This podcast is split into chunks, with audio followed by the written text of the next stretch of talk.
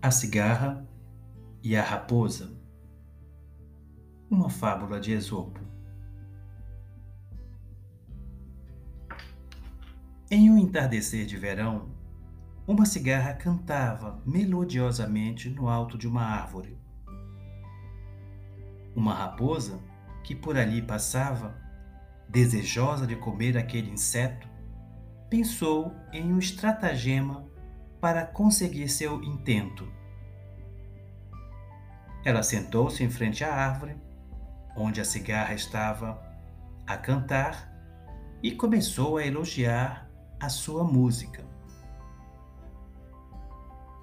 fingindo estar fascinada com o canto da pequena criatura. Então, astutamente pediu à cigarra que descesse e compartilhasse o segredo de sua bela voz. Desconfiada da artimanha da raposa, a cigarra arrancou uma folha da árvore e a atirou para o chão.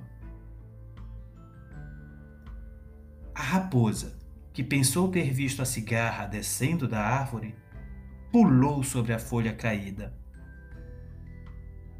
Mas a cigarra, precavida, ainda no alto da árvore, disse: Você acha mesmo que eu me arriscaria a descer até onde você está? Desconfio de raposas, especialmente desde que descobri os restos de uma asa de cigarra nas fezes de uma de suas primas. Moral da história?